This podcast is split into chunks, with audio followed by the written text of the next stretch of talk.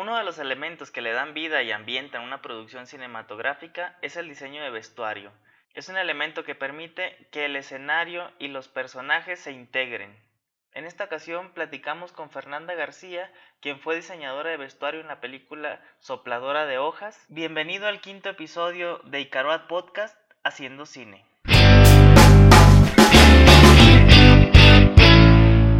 Bueno, en esta ocasión estamos con Fernanda García, ella es diseñadora de vestuario. Estuvo haciendo el diseño de vestuario para la película Sopladora de Hojas y pues justo nos va a platicar un poco sobre su trabajo, sobre el proceso y sobre la experiencia que ella tiene eh, trabajando en una producción como esta. Hola. Bueno, entonces, Fernanda, qué bueno que nos acompañes. Que, Gracias. Que, que, aceptaste la invitación. Y entonces, uh, cuéntanos un poquito de, de, cómo fue tu proceso o tu experiencia trabajando en esta película. Es una película que el nombre del director es Alejandro Iglesias Mendizábal. Ok. Él estudió en el CCC. Alejandro Iglesias Mendizábal es el director de, de esta película. ¿Y cómo fue el, tu proceso? ¿Cómo iniciaste? ¿Cómo llegaste a ese proyecto? Bueno, yo conocí a Alex de otros proyectos. Lo conocí justo en un proyecto de teatro. Y de ahí me invitó a, a trabajar a Sopladora, que era su ópera prima. Él había hecho varios cortos, pero este era su primer largo. Y pues lo platicó con los productores, me hablaron, eh, coincidimos en varias cosas y empezamos a trabajar. ¿Y cómo fue el, el, proceso de inicio? O sea, tú tienes una junta con él, acuerdan, o sea, él te explica como su visión. Prim primero me mandaron el guion, lo leí, sobre eso hicieron una junta, primero hicimos una junta él y yo, me contó como la idea que él tenía, más o menos, de la estética, de los personajes. Después yo hice como trabajo de mesa, busqué referencias de lo que habíamos platicado y hubo una segunda junta con arte.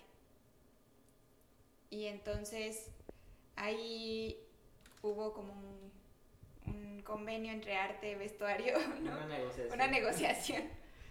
Y después hubo una tercera junta donde se mezcló todo, todo el equipo creativo. O sea, tanto sonido como arte, vestuario, producción, ¿no? Y eh, foto y el director.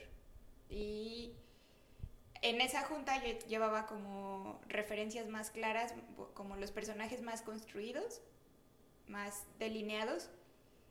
Y más bien en esa junta se veían como cosas técnicas, por ejemplo, materiales que yo iba a usar para sonido, que no le causara problema, con, que no metieran ruido, porque hay muchas telas sintéticas que con el roce, como ponen los micrófonos en la piel, a la hora de grabar audio no, no, funciona. no funcionan. Okay. También eh, que mis cosas en cuanto a color no se empataran con las de arte, que, que hubiera una unificación estética de una paleta de color. Y para foto también que pues lo que el, en este caso el fotógrafo se llama Luis Montalvo, uh -huh. Que la idea o lo que él pensaba hacer con la foto funcionara con el vestuario. Ok, entonces ustedes partieron de una idea que tenía el director y tú le propusiste cómo sí. resolver esa... Le propuse no solo cómo resolverla, sino también una propuesta creativa de cómo yo veía a los personajes. O sea, no solo fue... Un poco es traducir lo que el director quiere, pero desde mi lenguaje o desde mi creatividad, no solo hacer una ilustración de lo que él me pide. ¿Y ahí no tuviste problema con que te rebotara mucho la, tus propuestas o que él que quisiera alguna otra cosa? Siempre hay personajes que están más claros que otros, ¿no? Que cuando uno los lee y lo platica, como que tiene la imagen más clara de hacia dónde quiere el director que vaya o hacia dónde yo lo quiero llevar. Y eso pasa en, en, este y en la mayoría de los proyectos. Pero digamos que las cosas que me pudo haber rebotado, por decirlo de alguna forma, eran en personajes que a lo mejor yo no llegaba a tener tan claros todavía o que las escenas en las que salían no eran tantas como para que yo tuviera tanta información del carácter. Mm, ok. O sea, ya eran personajes como más, muy secundarios. Más incidentales. Ok. Y en, el, en el, la etapa de preproducción, ¿qué, ¿qué tanto fue o cómo fue ese proceso? Sí, ¿Fue muy largo? ¿Fue mucho trabajo de No. mesa? ¿Fue como...? En cuanto a tiempo, fue menos que, que la grabación, ¿no? Fueron tres semanas de pre. En estas tres semanas, pues ya era todo este proceso de juntas, pruebas de vestuario, y compras, lo que se tenía que realizar, lo que se tenía que sacar de bodega, eh, ambientar las cosas que se tenían que ambientar, ¿no? Correr a probarle a los actores y si no les quedaba ir a cambiarlo. Hacer breaks de todas las secuencias para poder llevar una carpeta de continuidad. Como todas las cuestiones técnicas. Como el, el trabajo de oficina Ajá, claro. se hacía en eso. Y en esas en, la cuestión de producción de todo el vestuario, o sea, ¿cómo, ¿cómo fue ese proceso? ¿Cómo, sea, ¿tú lo hiciste, agarraste la máquina o nada más fue No, cuestión de o sea, ya, ya una vez que se definen hacia dónde va cada personaje, hay que sentarse y ver qué es lo más factible para todo. Porque todo tiene que estar en tres semanas, ¿no? Ujú. Puedes terminar resolviendo durante la grabación porque siempre salen cosas nuevas o siempre salen cosas que tienes que cambiar o ir modificando. Pero como para tener una buena base y ver si ciertas cosas se van a mandar a hacer, ¿no? Porque es más fácil que estarlas buscando o porque en muchas ocasiones necesitas cosas dobles. Entonces, a lo mejor si es muy específico o son cosas de como de época, pues no Ujú. vas a o no vas a encontrar cosas iguales. ¿no? Ajá, Entonces, a lo mejor eso mejor lo mandas a hacer, Ok. como en este caso los uniformes de la película. Sí, justo era lo que estábamos platicando antes de empezar a, a grabar, que de todos los de todos los vestuarios de los personajes eran dobles, o la, la gran De los mayoría principales. Todos, había dos chamarras, dos playeras. Dos pantalones. Y en el cuestión que fue lo más complicado en la parte de los de los uniformes, bueno, que para dar un contexto un poquito, la película trata de tres chicos que Pierden Es- unas llaves. tienen unas llaves en un montón de hojas. Exacto. Entonces toda la película sucede en un día nada más, en donde pues van a A buscar las llaves y, a- y tienen que llegar a un funeral en la noche. Ay, Bueno, más bien llegan al funeral hasta Ajá. en la noche. Pero toda la tarde se la pasan buscando las llaves.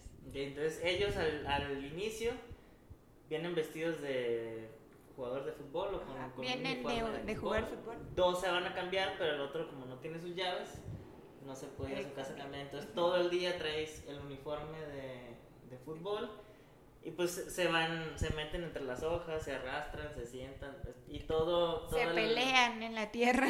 Y el, el uniforme de este personaje que es el principal, ¿no? Pues los tres son los principales, pero él como el que es... lleva la línea, el, de la- el que pierde las Ah, es llaves. el que pierde las llaves. Pero los tres son principales. Él todo el día trae el mismo uniforme, entonces al final termina con el uniforme todo destrozado. Sí, los tres terminan con toda la ropa destrozada, pero a él es al que más se le nota.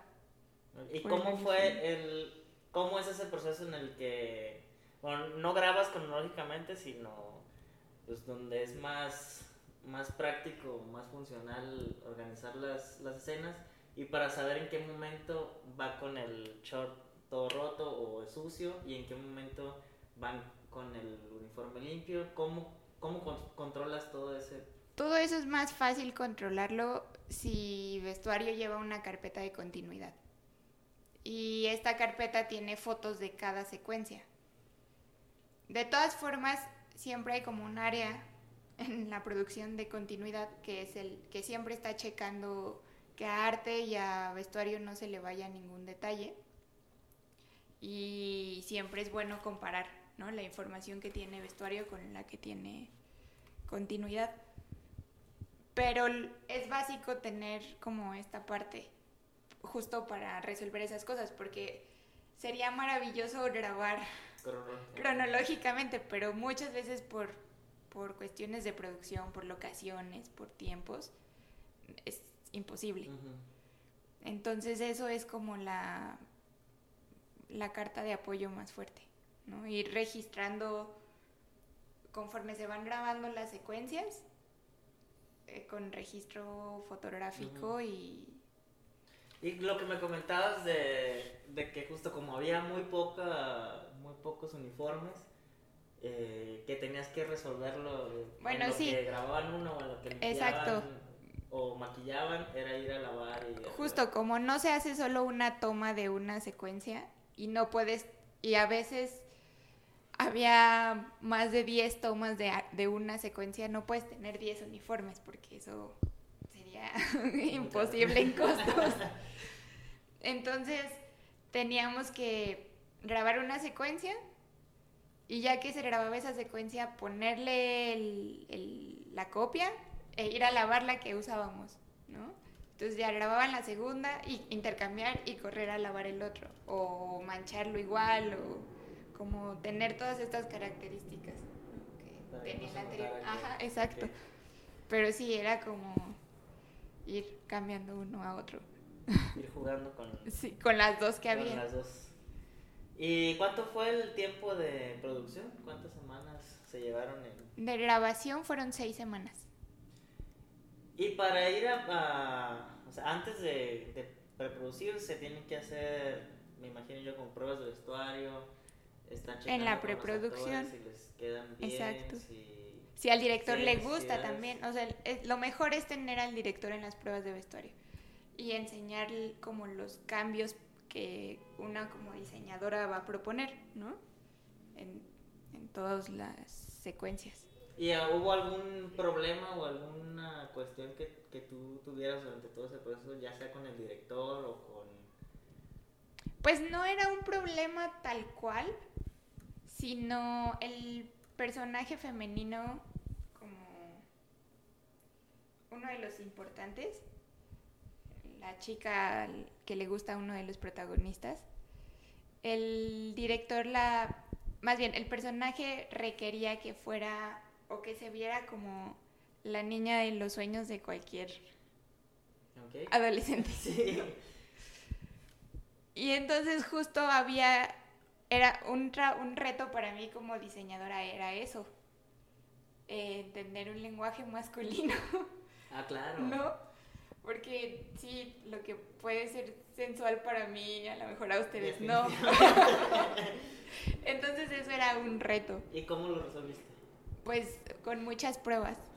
O sea, con ellas sí fueron así de, bueno, nos vemos tal día el fotógrafo, el director y yo, y la actriz, y probamos y probamos hasta que los tres llegaron a llegamos a un y cuando lo resolvieron si era algo más o menos como lo que tú tenías pensado o cambió completamente sí sí pero sí ya tenía un punto de vista masculino también y sí al final digo la chica la actriz era muy muy bonita.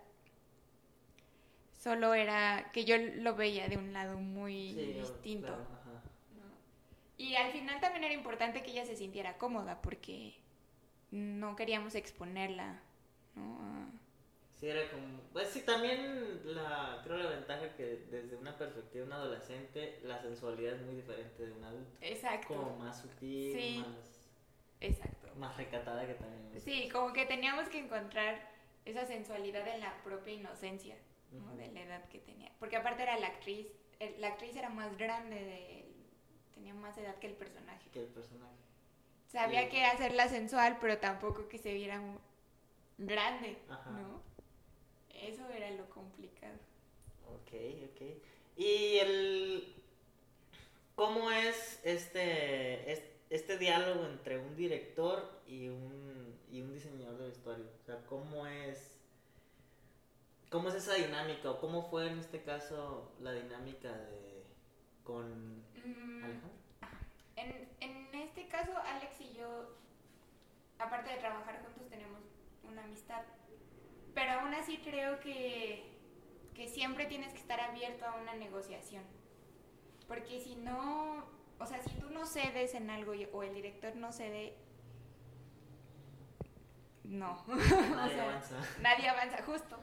Sí, como que eso no permite avanzar y, lo que tienes que hacer en unas en tres semanas de preproducción es avanzar porque si no sí los no tiempos, tú puedes ir muy lento pero el deadline es el deadline. sí total. Entonces justo tenía que estar abierta a negociación no solo con Alex sino también con Arte no porque es un trabajo en equipo y si no tienes la mentalidad de que no solo es tu trabajo no no funciona. Y porque aparte, justo como en, el, la situación que te digo de la chica, eh, si yo no escuchaba las opiniones de Luis y de Alex, iba a ser algo que a lo mejor a las mujeres les iba a parecer sensual, pero a los hombres no, y entonces no iba a tener una lógica y entonces no iba a ser creíble, no iba a, funcionar cuando la gente lo viera.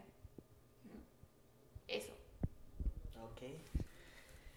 Bueno, y, y tú como diseñadora de vestuario, o sea, desde esa perspectiva, ¿qué es lo que le pedirías a un director para que esa dinámica sea mucho más yo amena, amigable, mucho más productiva, digamos así? Yo lo que agradecí mucho y lo que siempre pido es claridad. Y Alex tenía muy claro desde un principio, como él la dirigió y la escribió con Luis y con Samuel, el productor, Alex tenía muy claro para dónde iba. Y él como director en general es, tiene mucha claridad. Y eso se agradece, porque pues el director guía, ¿no?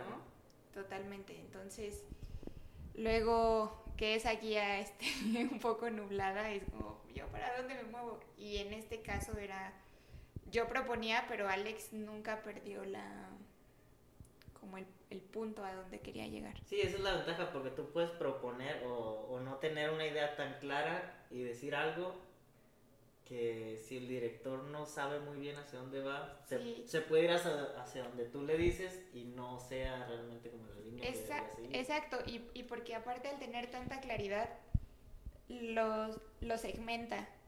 Porque si no, tú puedes proponer infinidad de cosas, ¿no? Y ese trabajo de tres semanas se puede alargar años, años literal. Entonces, al ser tan claro, es como, ah, bueno, entonces yo te propongo de aquí a acá no de acá a acá. Ajá, claro. Y eso agiliza las cosas. Ah, y eso sí es una, una gran ventaja como tener esos límites muy claros para, para no perderte. Totalmente. sí, eso se agradece y eso creo que es parte fundamental del éxito de un proyecto en general. Como saber hacia dónde empiezas y hacia dónde vas. Y más si es un trabajo en equipo. Claro. Bueno, tú que ya la viste, ya que ya viste la película, eh, bueno, ya se estrenó hace el año pasado, ¿no? Se estrenó el año, justo hace un año. Hoy, justo hace un año. qué, curioso. Eh, se estrenó en, en, varios festivales de México. Eh, yo no la he podido ver, pero lo que sabía es que le fue muy bien en los festivales, que la crítica fue muy, muy, o sea, le fue bastante bien también en, en la crítica.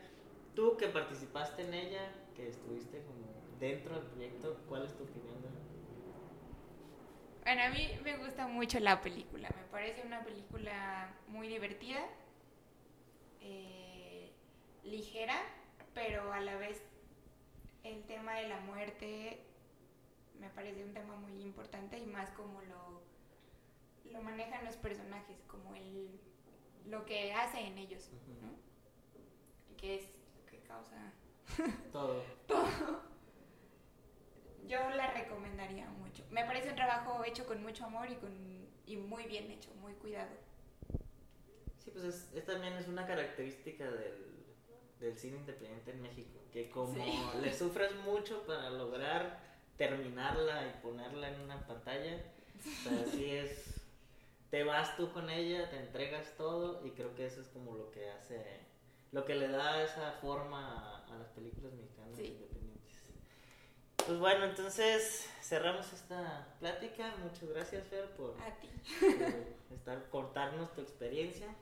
espero que a la gente que escuche este podcast pues, le sirva un poquito como tener esa perspectiva de, de un área tan particular que es el vestuario, que muchas veces pasa muy desapercibido y creo que también es, es parte de su, tra- de su, pues sí, de su trabajo, que pase desapercibido, que no sea algo que resalte, sino que, que haga creíble todo el... Sí, el- bien dicen que si no, si nadie comenta el vestuario es porque estuvo bien Estuvo hecho. bien. Genial, pues muchas gracias Fer y pues nada, eh, si tienes redes sociales que te quieran escribir, invitarte a otra peli, Pues mi Facebook es Fernanda García mi Instagram es María, Ferna- María Fernanda Barrera. ya síganla y síganla en, en nuestras redes. Eh, y pues nos escuchamos luego. Muchas gracias Fer. Muchas gracias por escuchar este episodio, espero te haya parecido interesante. Recuerda seguirnos en nuestras redes sociales, arroba Icaroa Films, en Instagram, en Facebook y en Twitter. Y también puedes seguir a nuestro centro de capacitación Icaroa Academy en Facebook, donde habrá información sobre cómo hacer cine y demás noticias sobre nuestros cursos y capacitaciones. Espera nuestro siguiente episodio del podcast y nos estamos escuchando.